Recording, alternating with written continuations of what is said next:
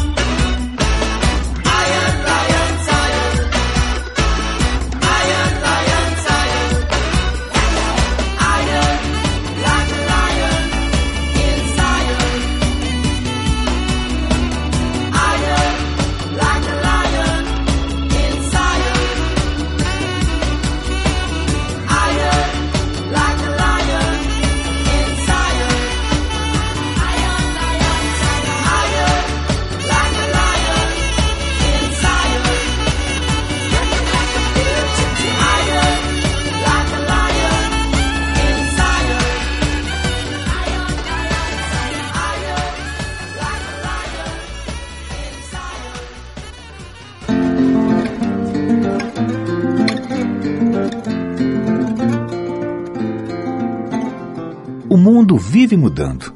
E o banco que acompanha essas mudanças só poderia ser o mesmo que patrocina o Prêmio Trip Transformadores 2011, o Itaú. E o Itaú também é o banco que patrocina o Sonho Brasileiro, um estudo aberto e sem fins lucrativos que ouviu a primeira geração global de brasileiros. São jovens de 18 a 24 anos, com valores e uma forma única de enxergar o país.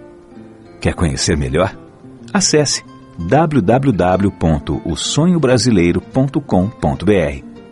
Itaú, patrocinador do Prêmio Trip Transformadores 2011 e feito para você.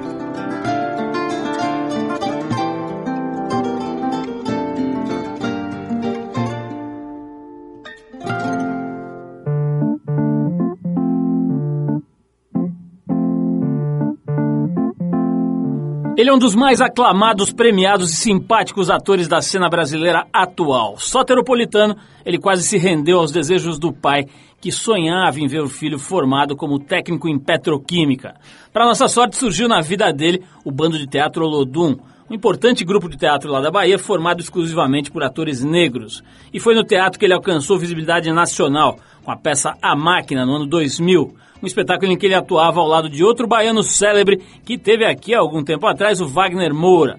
De lá para cá, foram poucas peças, mas muitos filmes, séries e novelas de televisão. Para destacar alguns trabalhos em 2002, no seu primeiro papel como protagonista no cinema, ele encantou público e crítica na pele de João Francisco dos Santos, mais conhecido como Madame Satã.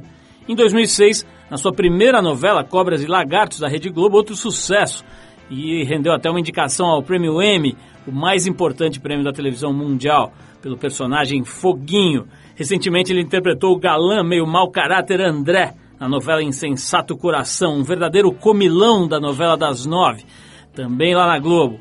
O papo hoje aqui no Triple FM é com o Luiz Lázaro Sacramento Ramos, mais conhecido apenas como Lázaro Ramos, que é marido da belíssima Thaís Araújo, que gosta de fazer pegadinhas radiofônicas, e pai do recém-nascido João Vicente, o pequeno João Vicente. O Lázaro que também apresenta o programa genial de entrevistas Espelho, lá no canal Brasil, que estreou esse ano como diretor de teatro, também com o espetáculo Namíbia Não, que está em cartaz no Rio de Janeiro. E que agora está lançando o filme Amanhã Nunca Mais, com direção do nosso querido amigo Tadeu Jungle. Lázaro, mó barato te receber aqui. A gente te recebeu da última vez em 2005, cara. Já lá se vão seis anos, né? E é muito legal botar a conversa em dia aqui, ter a chance de bater um papo com você nessa fase pós-comilão, né, cara? Você ainda tá tendo que lidar com esse karma do André. Pois é, televisão tem essas coisas, né? Mas eu tava olhando aqui, eu acho que eu envelheci mais do que você, cara. Que isso, cara. Você, tá, você... tá, você tá ótimo, você parece que ficou no formol. Olha só, é, aliás, você andou fazendo limpeza de pele. Eu? Eu investiguei.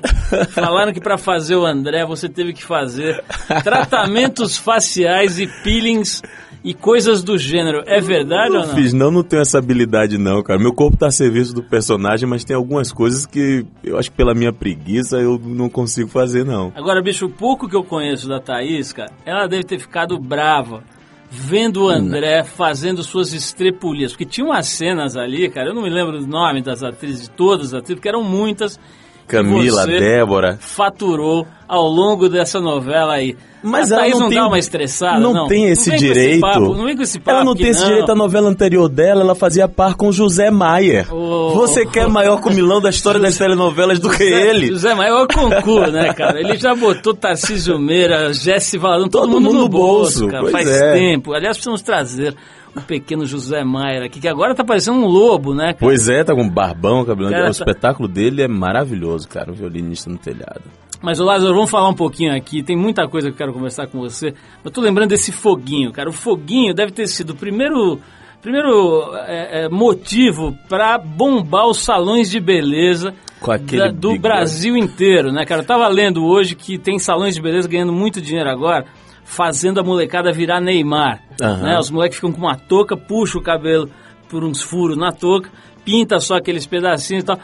Você deve ter dado uma bela verba para salões de beleza do Brasil naquela época. E é uma loucura, né? Porque aquilo era uma das coisas mais horrorosas que eu já vi na face da Terra. Era o que? Era só barbinha branca? Não, era né? só um bigode louro. Agora você vê como o poder da, da comunicação é grande, né? Eu fui para Angola no período da novela, logo depois, e aconteceu uma coisa que eu fiquei emocionadíssimo. Cheguei no aeroporto, quando eu desci, tinham 12 meninos com bigode pintado de louro. Eu achei sensacional. Acho que era pela identificação com o personagem, mas não porque aquilo fosse uma coisa bonita, né? Ô Lázaro, vem cá. É... Como é que era a tua família? Como é que é a tua família, né? Família de origem. Eu tô lendo aqui que a sua mãe já faleceu, já né? Já faleceu. É, e não chegou a ver você fazendo sucesso, é isso? Não chegou a me ver fazendo sucesso e acho que nem me viu no palco. Minha mãe é falecida há 11 anos. Minha família vem do bairro do Garcia, e da Federação Bairros Tradicionais da Boemia Baiana. Você tinha grana, a família tinha uma condição razoável? Família como é que classe média baixa. Meu pai era funcionário do Polo Petroquímico de Camaçari, que isso garantia uma boa educação na escola particular e tal, mas sem muitos luxos. Tá. Um pouco depois da, da época de escola entrou o nosso período Collor, sequestro de poupança, as coisas pioraram um pouquinho, né?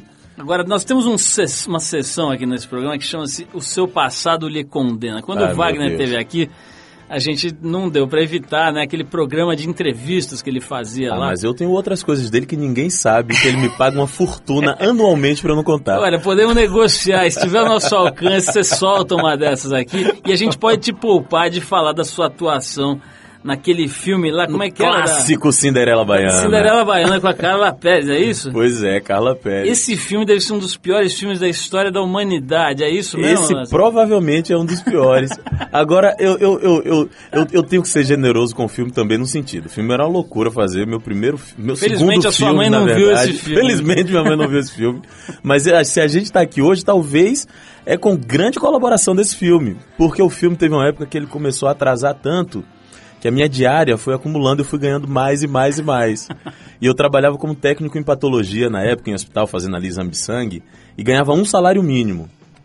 Eu ganhei 30 salários mínimos para fazer esse filme. Aí o que é que eu fiz? Eu peguei o cachê todo, coloquei na caderneta de poupança e pedi demissão. Porque eu disse, bom, pelo menos 30 meses com o mesmo padrão de vida eu tenho. Ô, Lázaro, que idade você tinha nessa época, cara? Tinha 16, 16 anos. Você tá com quanto agora? 33 faço amanhã. Amanhã? Ou dependendo do dia, ontem. Então você já fez Então, 33 já anos. fiz 33. Ô, olha só, é, esse negócio do Olodum foi decisivo na tua... Nossa, foi importantíssimo. Eu não sabia, eu, eu, eu, eu achava que ser ator seria lazer.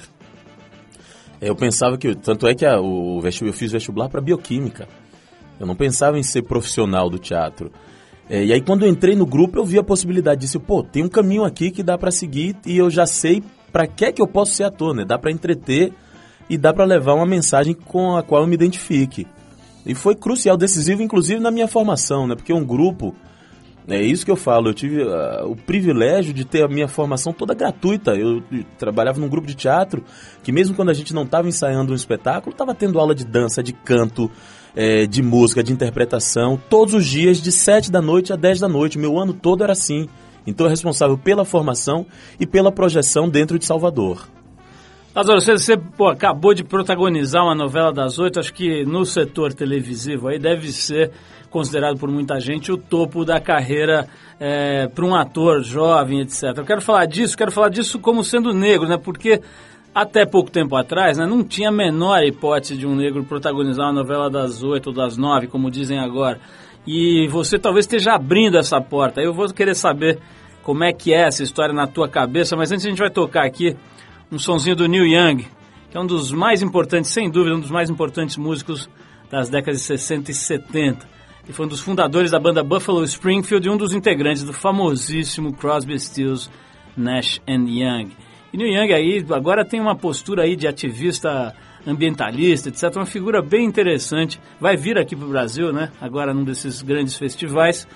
E a gente separou aqui uma faixa dele solo, uma faixa Cinnamon Girl. É isso? Cinnamon Girl do álbum Everybody Knows This Is Nowhere, de 1969. Depois do Neil Young tem mais Lázaro Ramos aqui com a gente e eu vou desvendar segredos sexuais de Lázaro Ramos hoje aqui. Não, não deixe de, de voltar depois da música aqui. Se você mudar de estação, vai perder coisa boa.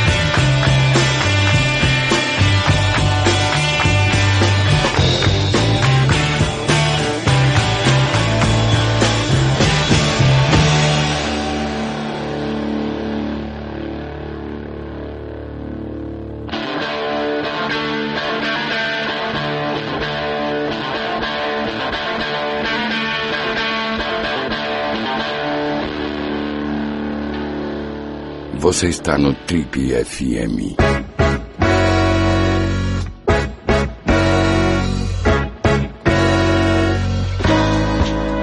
Legal, pessoal, estamos de volta. Esse é o programa de rádio da revista Trip. Hoje conversando com essa figura chamada Lázaro Ramos, o homem que vestiu a camisa, que encarnou André. O, o- o Lázaro não dá para não falar muito desse personagem. Esse personagem era meio xarope.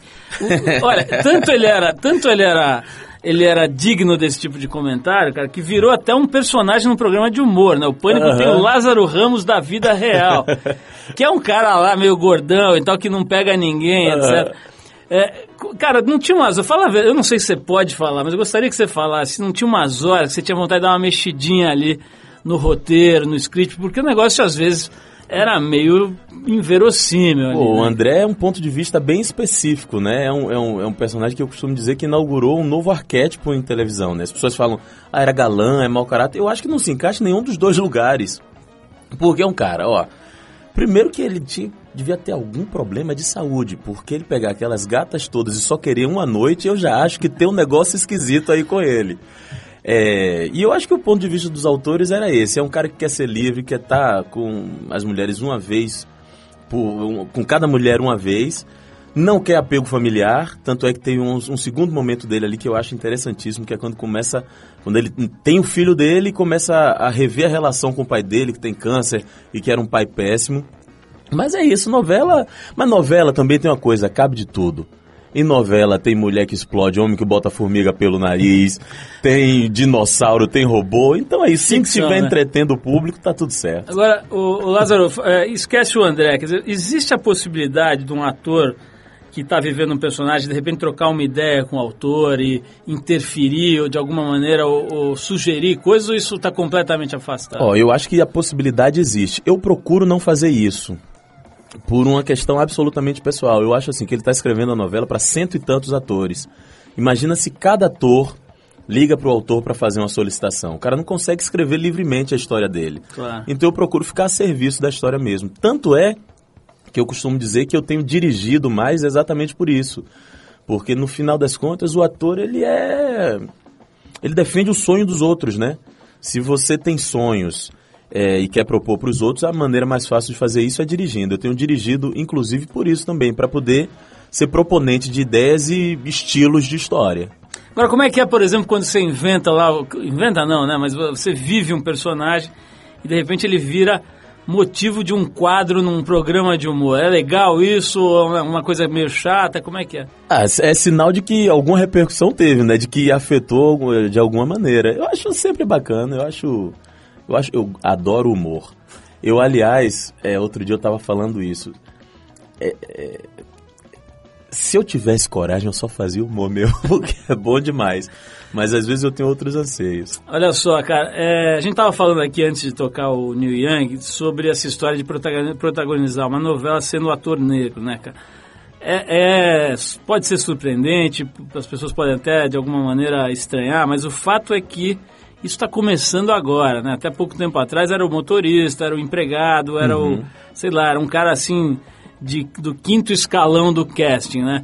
É, Tem personagens estereotipados. Agora, tem gente que fala que é só você a Thaís, que não tem mais ninguém também, que não abrem espaço. Como é que você vê, cara? Tá- isso tá andando na velocidade que deveria? Ó, eu acho que eu e Thaís, por juntarmos algumas características, a gente tem feito isso com mais frequência.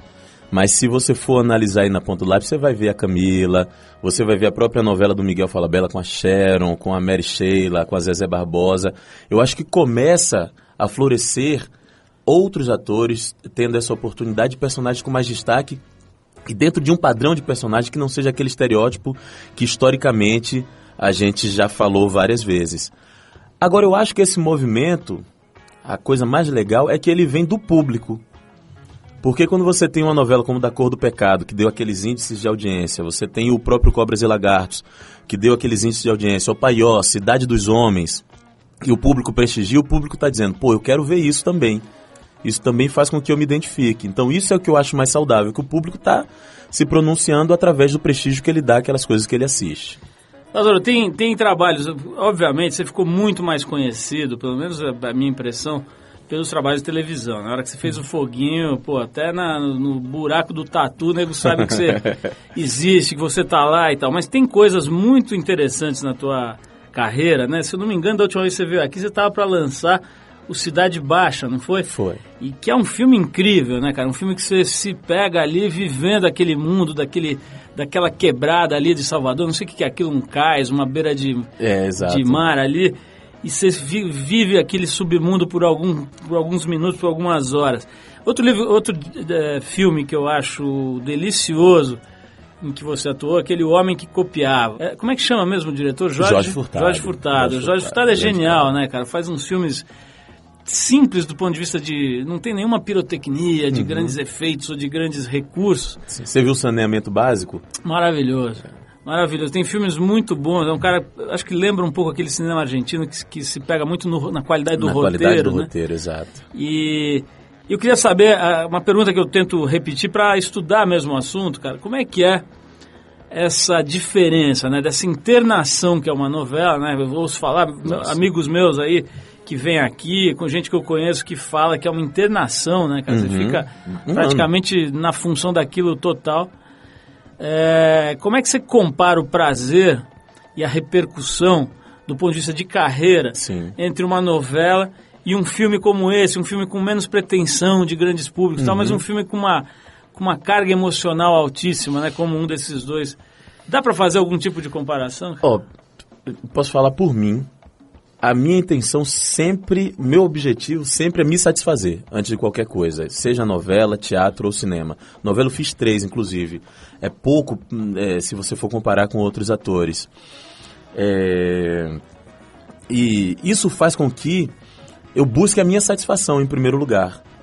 Eu busco ter uma diversidade dos tipos de trabalho que eu faço, busque encontrar pessoas diferentes para trabalhar.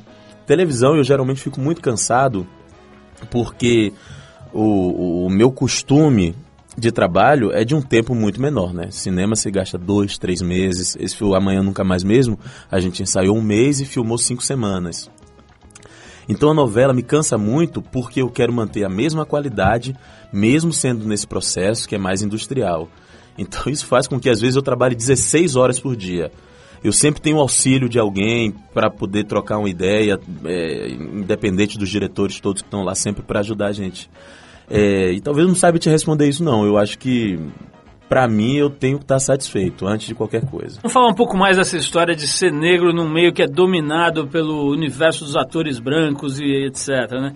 É, eu estou lendo aqui, na pesquisa que a gente fez, novembro é considerado o mês da consciência negra, né? Em, 2000 em 2006, o Mike, uma, uma, numa entrevista para aquele Mike Wallace lá do 60 Minutes, o Morgan Freeman disse que achava o mês da consciência negra, que nos Estados Unidos é chamado de Black History Month, achava uma coisa ridícula. Ele disse que a história negra é a história da América e que assim como não existe o mês da consciência branca ou o mês da consciência judaica, ele acha que não deveria existir o mês da consciência negra.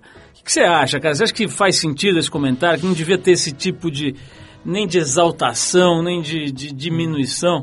Acho que faz sentido para ele, para o país que ele vive, para a história que ele tem. Aqui no Brasil, essa questão racial, eu tenho um programa que o Espelho lá no Canal Brasil, vez por outra, fala sobre esse assunto. Quanto mais o tempo passa, menos uma resposta pronta para ele eu tenho.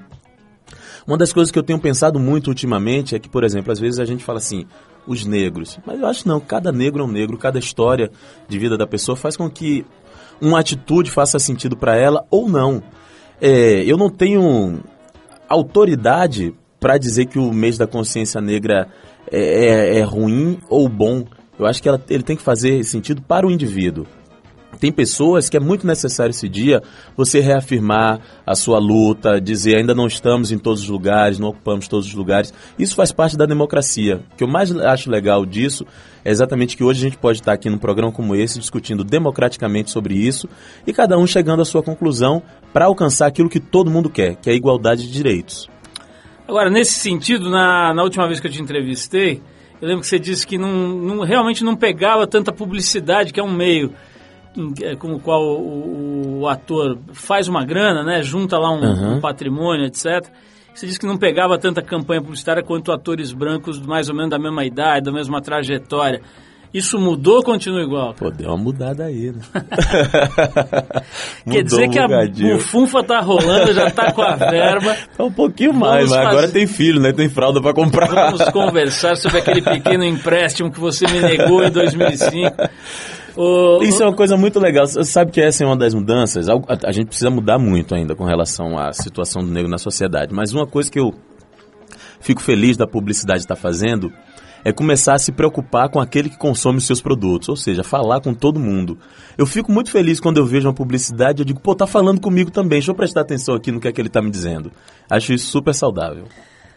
Lázaro, vamos fazer mais uma pausa aqui. Na volta, sim, teremos as nossas conversas e vamos desvendar segredos sexuais de Lázaro Ramos que ainda não foram desvendados. Saberemos aqui alguns detalhes.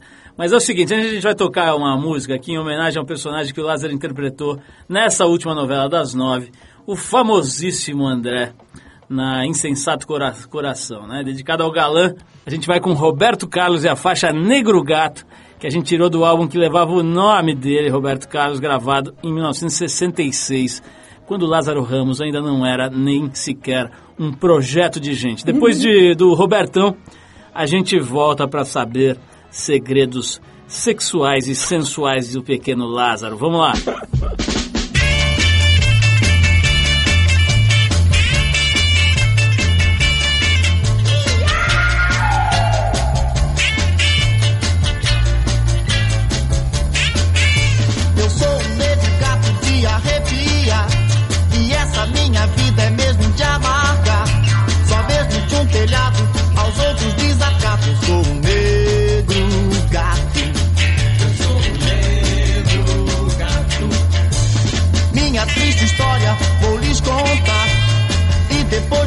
Ouvi-la sei que vão chorar. Há tempos eu não sei o que é um bom prato. Eu sou um negro gato. Sete vidas tenho para viver, sete chances tenho para vencer. Mas se não comer, acabo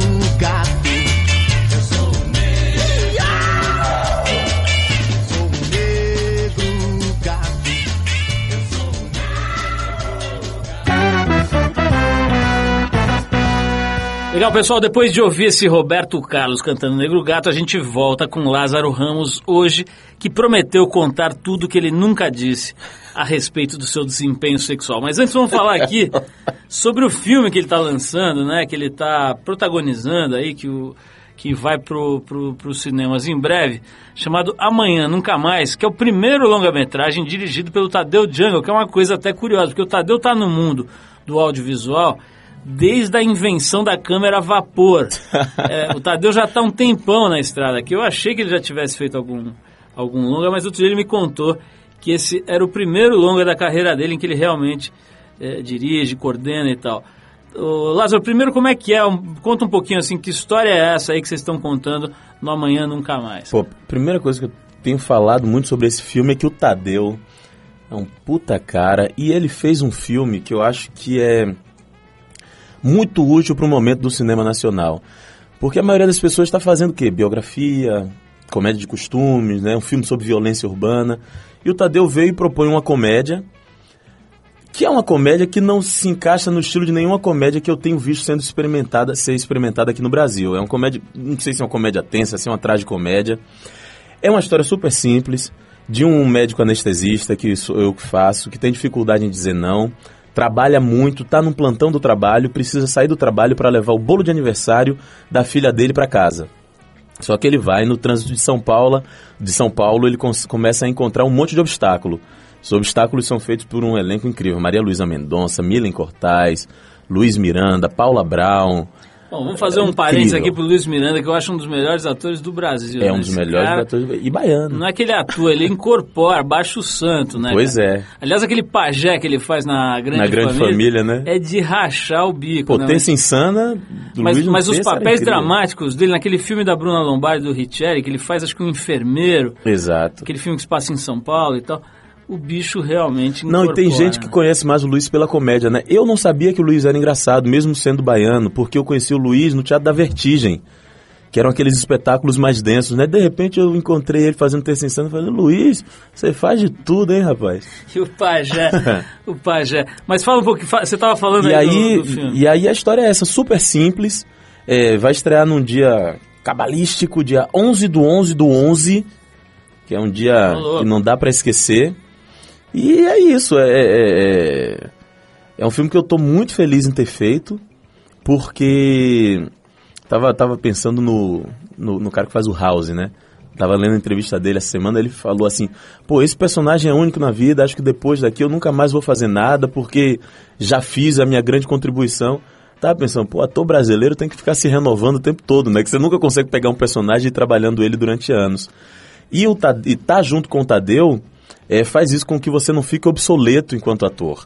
Porque é um diretor que te propõe um- uma outra maneira de fazer o filme. Quando eu assisti o filme, modestamente falando, eu fiquei surpreso com o resultado do meu próprio trabalho. Porque ele conseguiu trazer o humor, trazer o sorriso, mas trazer um assunto profundo, que é, aí vou dar uma, uma pequena intelectualizada no negócio aqui, mas de uma maneira breve, que é refletir exatamente o, o tempo que a gente está vivendo. O homem que está cheio de informação, internet, avanço tecnocientífico, recebe todo tipo de informação e não sabe o que fazer dela. E esquece dos momentos de ócio, esquece dos momentos de prazer, esquece de estar com a família. E esse é um assunto que nem sempre a gente tem oportunidade de discutir, né? Aliás, eu queria falar disso, né? Você está com o João Vicente com quatro meses, é Quatro isso? meses. Como é que é, cara? Você mergulha num projeto desse, você falou oito, nove semanas, né? Por exemplo, você fica ali entre ensaio e filmagem do desse longa, né? Uhum. Como é que é, cara? Você tá conseguindo estar presente com o filho? Pô, esses primeiros quatro meses, felizmente, eu não tive nada intenso pra fazer. Tô vindo aqui pra São Paulo pra dar entrevista pra você, mas amanhã já volto pra casa. Tô aproveitando meu, meu gatão. E você pensa, cara, é cedo, vocês são, você é bem jovem, né? Você pensa em maneirar na, no volume de trabalho ou não? Eu já venho maneirando faz um tempo. Na verdade, já tenho feito bem menos coisa. O meu último filme foi o Opaió, que já faz algum tempo. O, o Amanhã Nunca Mais a gente filmou em 2009. Eu já tenho buscado estar mais próximo da família. Não só do meu filho, mas do meu pai também, né? Que a gente tem que ir aproveitando essas Agora, coisas. você- por que, que acontece isso? Você filmar em 2009 e o filme entrar em cartaz no final de 2011? achar oportunidade, melhor época para lançamento. A gente Porque felizmente sala, tem né? a Fox, falta sala. É uma loucura isso, né? Porque a gente no Brasil todo a gente tem a quantidade de salas que tem em Nova York. Hum. Só, né? É, quem dera a gente conseguisse ter mais salas, mas o negócio está começando. Eu a já entrevistei crescer. gente que fez documentários aqui que o filme simplesmente não foi, não Aham. entrou em cartaz, não tinha nenhuma sala. É, acontece muito, acontece muito. Olha só, o Lázaro, eu vou querer saber um pouquinho, cara. A gente falou meio brincando, mas tem uma coisa de ficar famoso cedo, cara, que é um negócio às vezes meio perigoso, né? Não só famoso, mas pô, ganhar dinheiro, enfim, ganhar projeção. Muita gente não segura essa peteca aí, cara. E vou te falar a real, muita gente já morreu por causa disso. Queria falar disso com você, mas antes vou tocar aqui mais uma música que é daquela dupla belga de electropunk chamada Vive la Fête. A faixa é Mais, do álbum Jour de Chance, de 2007. Depois desse casal, que é Danny Momens e Els Pinot, a gente volta com o Trip FM e o Lázaro vai contar pra gente se ele tá segurando essa bronca aí ou se não tá, ou se tá guardando essa verba no colchão, o que, que ele tá fazendo com o dinheiro. Vamos falar um pouco sobre isso com Lázaro Ramos logo depois da música Mais, com Vive la Fête. Vamos lá.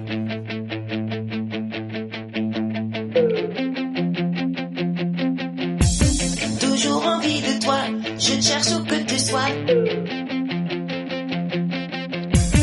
Allez, allez, rouler jusqu'à l'extrémité. Les exercices physiques.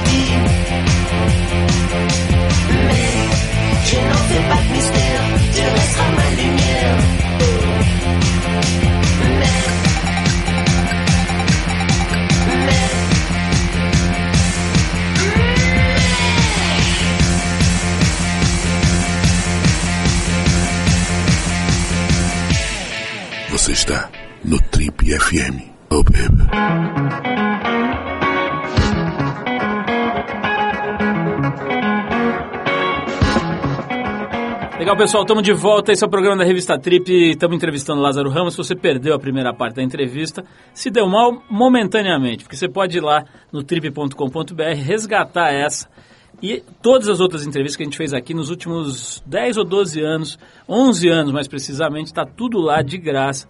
Você baixa, ouve quando quiser. Tem gente que usa trem, por exemplo, para ir para o trabalho, vai ouvindo no trem, ônibus, vai pedalar, vai fazer o que você quiser, ouvindo as nossas entrevistas. Muita gente tem ouvido nos outros países, né, brasileirada que está morando fora, escreve toda hora para a gente agradecendo o fato da gente estar tá dando de graça esse conteúdo, porque o cara tem aí um contato com a sua terra. Lázaro, é, tava falando aqui, cara, antes da gente parar para ouvir música, sobre esse negócio de ganhar muita projeção, né, cara? Em qualquer idade isso é complicado, né? O cara ficar famoso aos 80 anos deve ser complicado, aos 10 anos deve ser complicado. Mas, pô, você com 30 anos aí já tava famosão e já começando a ganhar um dinheiro de verdade, quer dizer, tava, saiu do, do assistente de patologia de puxar, de, de amarrar garrote no braço dos caras, para protagonista de novela das oito em muito pouco tempo. Isso aí não dá uma mexida com o caboclo, não, cara? Ó, primeiro que eu comecei com 10 anos de idade, então fui duro durante muito tempo. eu sou ator mirim. E segundo que eu tenho uma coisa que eu aprendi dentro de casa. É, minha família tem uma tradição que eu acho lindo contar isso, eu sempre me emociono. Minha família toda vem do Recôncavo Baiano, de uma ilha chamada Ilha de Pati, que até hoje não tem água encanada. Chegou luz elétrica alguns anos atrás. É, e aconteceu uma coisa. Minha, minha tia, chamada Dindinha, ela saiu dessa ilha e foi morar em Salvador. Casou-se. Primeira coisa que ela fez foi pegar os sobrinhos dela e levar para estudar. E ela ia levando. Essa mulher criou 18 crianças. Eu fui uma delas. Então eu vi isso. Então o conceito de felicidade, sucesso e ser bem-sucedido era se todos estivessem também. Então hoje em dia o meu conceito é exatamente esse. Minha, minha grana é para mim, para minha família, claro, mas é também para colaborar e ajudar a impulsionar as outras pessoas que estão perto de mim. Não adianta só ter carrão, ter casão, se do lado o negócio não tá indo bem, né?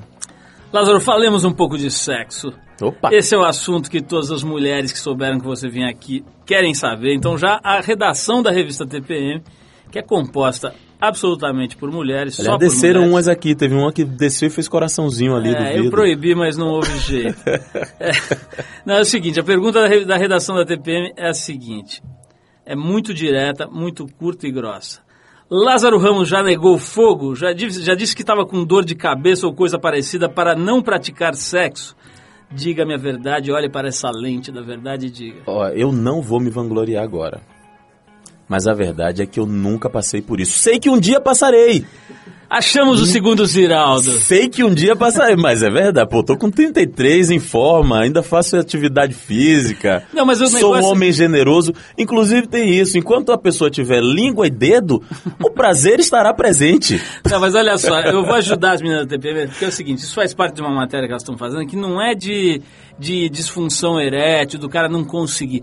É do cara não não, ter vontade. mesmo, não tá com saco. Por exemplo, a, a abertura dessa matéria que sai na próxima TPM é, um, é, é uma gata ali de lingerie, não sei o quê, meio com cara de desinchar a vida, e o cara, e o, cara o suposto namorado dela, do lado com o iPad. Ali brincando com o iPad. O título é alguma coisa, hoje não querida. Uhum. Né? Então é nesse sentido, cara, trocar de não querer, de não querer, nesse sentido, não de não conseguir, entendeu? Pô, mas não há, não, não há opção melhor do que sexo. É, Se tendo a concordar. Não é? Se tiver ou, ou sexo ou o quê? Televisão, internet, não vai ser melhor. Não há. Cerveja? Não é. Agora, olha só, cara, tem uma coisa, um outro aspecto desse assunto, que é o seguinte, eu, eu também para a próxima edição, agora de novembro da Trip, é, nós vamos ter uma entrevista com a Luana Piovani, que vai posar nua, estou dizendo isso aqui oficialmente pela primeira vez, confirmado, vai posar nua pela quarta vez para a revista Trip de dezembro, edição de aniversário de 25 anos. A Luana posou a primeira vez, ela tinha 20 anos, a segunda ela tinha 25, a terceira ela tinha 30 e agora ela está com 35 e vai fazer o seu, já fez aliás, o seu quarto ensaio. Estava já grávida, mas ainda a barriguinha ainda não estava ali protuberante. Mas enfim, eu entrevistando a Luana, né, que é uma figura muito associada à sensualidade por razões evidentes, né? E agora está vivendo esse personagem aí da da Mulher Invisível. da mulher invisível e tal. Enfim, uma, uma das maiores sex symbols do país. E eu perguntei aquela história, né? Como é que ela tava, porque tem aquela história dos hormônios, quando a mulher fica grávida, que ela tem mais desejos. Ela falou, olha, pra mim não tá rolando nada disso, tá bem normalzinho, não tem nada. Deu uma quebrada naquele mito, naquela coisa toda e tal. Você, bicho, depois que, que você fez esse André aqui, os caras pensam que você é uma mistura de Long Dong com, com o, com o José Maier, maravilha. né, cara? Um, um cruzamento de José Maier com Long Dong. Como é que é, cara? Não, tem, não, não acaba é, ficando diante da figura jovem, famosa, bonita, Aham. que vira, vira é, é, símbolo ali de, de- do brasileiro descolado com um personagem desse. Não pinta uma expectativa de que você se transforme numa espécie de, sei lá, de super-homem, assim? Pô, mas essa expectativa eu posso te dizer que tá. tá- não de virar um super-homem, mas de que eu seja o que o personagem é, já tem um tempo. Tinha, tem muita gente que achava que eu era gay por causa do Madame Satã. Tem muita gente que achava que eu era bobo por causa do homem que copiava. Tem muita gente que eu tenho uma piada por hora por causa do foguinho. Então. Isso é bom sinal, Quando, então. quando chegou esse personagem que a expectativa é sexual, eu já estava preparado pra saber lidar com isso. Mas o, o- os personagens, eu acho que eles têm que dormir assim que acaba de gravar as cenas. Dá uma desligada, né, cara? É, claro que a gente leva uma coisa ou outra do personagem. Vamos ver que coisa você levou. Nós separamos algumas aqui. Luana Piovani, Débora Seco, Juliana Paz, Camila Pitanga. Essa listinha tá só começando. A Thaís nunca encheu o saco, não? cara? Nunca, nunca mesmo. Graças a Deus. Tem uma mulher que tem um rabo preso também, né? Uma mulher que faz uma novela com Reinaldo Janequim, José Maia, Tiago Lacerda, tu quer que eu cite a lista dela? Isso, e pra você também nunca incomodou? Porque assim, é claro, pô, vocês são profissionais, vocês Eu sabem como é que a coisa assistir, é feita. né? Que eu não Mas sou a hora que bobo. você vê, cara. eu não Marcelo, vejo, não. Eu não sou público nessa. Eu não assisto, não. Melhor não ver. Né? O que os olhos não veem. Ô, ô, ô, Lázaro, você falou de atividade física. O que, que você faz, cara? Além de. de- eu, eu- eu li aqui que você chegou a treinar boxe, você Não, faz eu faço boxe? Eu faço boxe desde, desde não. Eu fiz na época do Cidade Baixa por causa do filme e depois voltei porque eu adoro. Eu me encontrei nesse esporte. Nunca tive coragem de trocar luva de verdade, mas eu acho um esporte sensacional. É- Você faz é o quê? meu. Você faz toda a preparação, não, não chega a fazer uma. Faço saco, preparação. Eu faço aula no Cantagalo, inclusive, na, numa academia chamada Nobre Arte, do Cláudio Cruz. Ah, cara já ouvi falar incrível, muito. Cara essa academia é incrível. antiquíssima. né? Exato, fica ali no Cantagalo, no morro. Vem cá, e, e fora isso, cara, você é um cara que vai viajar e tal, pega, leva o tênis pra dar uma corrida? Não. Não faz nada. De correr de quem? Pra quê? Não. E essa, esse programa que é muito interessante, cara, o Espelho. Uhum. Como é que é, cara, a hora que você vai pro ar sem o personagem, né, cara? Ali é você, né? Pô, não tenho a menor pretensão de ser apresentador também. E o bacana é que é, eu realmente tenho curiosidade por todo mundo que eu vou entrevistar. Então, eu sempre tenho uma pesquisinha que foi feita anteriormente, umas perguntas preparadas, mas eu procuro usar o mínimo possível. Que dá um probleminha na edição, o que me faz ficar editando 26 programas durante 7 meses, porque às vezes uma entrevista que tem que ter 22 minutos, eu gravo uma hora e meia. Aí para conseguir selecionar os 22 minutos é um desafio.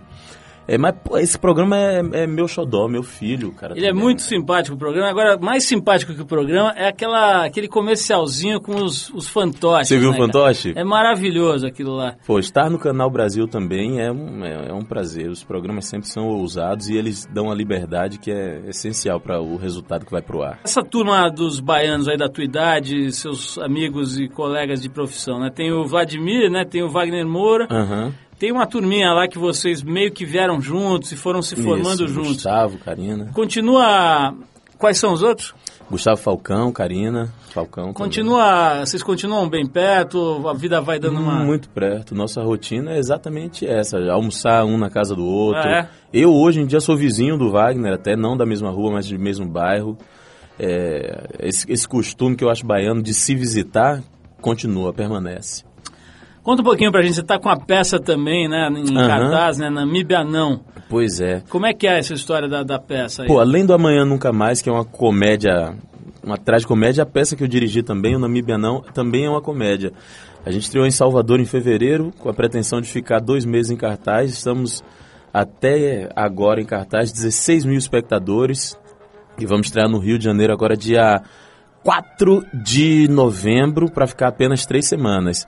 Com Flávio Baurac, que fez Madame Satã comigo, Cafundó também, puta ator. Nesse, nesse processo aí, depois que fica um tempo a peça em cartaz, que já fez uma, uma, uma temporada legal, o diretor continua muito presente ou não? Eu procuro estar. A gente teve um, tem um assistente no Rio de São Paulo e outro em Salvador. E eu sempre que posso vou lá. Principalmente porque a peça trocou muito de teatro, então tinha sempre que dar uma adaptada. Lázaro, é o seguinte, pô, você já conseguiu aí muita coisa na tua carreira, né? Um ator consagrado, considerado certamente um dos melhores do Brasil, da tua safra, da tua geração. É, pô, foi eleito aqui um dos brasileiros mais influentes do Brasil, do país, por uma publicação importante aqui. Embaixador do Unicef, diretor de teatro, escritor de livros infantis, nomeados ao prêmio, nomeado ao prêmio Emmy, marido e pai, e ainda viveu o André. O que mais você quer, meu filho? Não, agora sem brincadeira, tem alguma, algum projeto, alguma coisa que você tem ali e fala, puta, ainda preciso ir buscar isso daqui, ou você vai tocando e tá feliz do jeito que tá? Eu quero continuar sendo coerente. e isso é difícil, né? Nessa carreira, você continuar acertando nas escolhas, continuar sabendo de onde você veio e a mensagem que você quer levar. Esse é meu grande desejo, seja fazendo o que for. Lázaro, super obrigado. Vou terminar aqui recomendando às pessoas que vão assistir o filme Amanhã Nunca Mais, dirigido pelo Tadeu Jungle, só de saber que é dirigido pelo Tadeu e que tem o Lázaro, é garantido mesmo que seja coisa boa. Que vão também ver a peça Namíbia Não, começa agora em novembro no Rio de Janeiro, né, Lázaro? Dia 4, é isso? Quatro. O filme dia 11 de novembro, né? Isso. Então, assim, praticamente na, na- no mesmo período, aí na mesma semana, praticamente, os dois trabalhos importantes aqui com o Lázaro Ramos para deliciar os, as pessoas que gostam de bom teatro e de bom cinema. Obrigado, Lázaro. Espero que a gente se veja de novo mais brevemente, né? Que a gente não demore cinco anos para botar a conversa em dia. Vou te convidar de novo em breve. Quem sabe você vem com a Thaís aqui, um dia bater um papo aqui. A Thaís veio também sozinha recentemente, né? Acho que faz o quê? Uns dois anos? É, para quem tem 27 de programa, dois anos é ontem, né? Então manda um beijão para ela, Tá pro certo. João Vicente também. Tudo de bom para vocês. Brigadíssimo pela entrevista. E a gente vai encerrar esse papo aqui com o Lázaro com uma faixa que, assim como o filme novo dele aqui, o Amanhã Nunca Mais, tem o tempo como um dos temas principais. A gente está falando do clássico Time is on My Side, dos Rolling Stones. Lázaro, muito obrigado. Ô. Parabéns pelo teu trabalho. Pô, cara, obrigado você, obrigado por me receber tão bem todas as vezes. E queria só pedir uma coisa pra, pra quem tá escutando a gente. Vai assistir o filme na primeira semana logo. Sabe como é, né? Cinema nacional. Se não aproveitar a primeira, é capaz de. Bem lembrado, cara, bem lembrado, assim, tem essa dificuldade de salas, uma disputa maluca, então o nego tem que ficar esperto para ir logo no dia 11, nos dias seguintes, para pegar esse filme e não ter risco de não assistir. Lázaro, obrigadíssimo, vamos então com Time is on My Side, uma das músicas mais bonitas dos Rolling Stones. Valeu!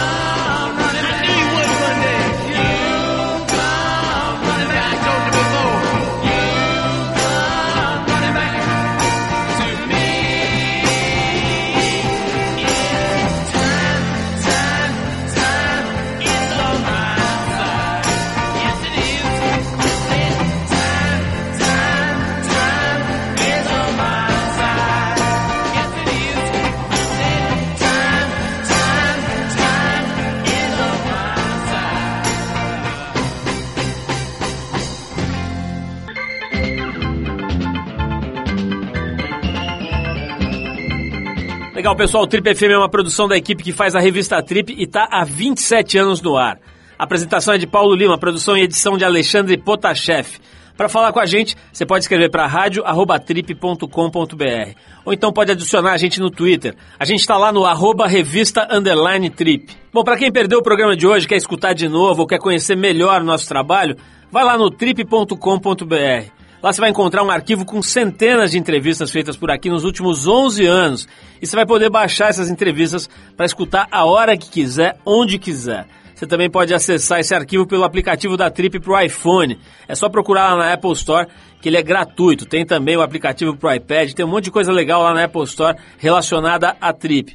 Na semana que vem a gente volta nesse mesmo horário com mais um Trip FM para você. Abração para todo mundo e até a próxima.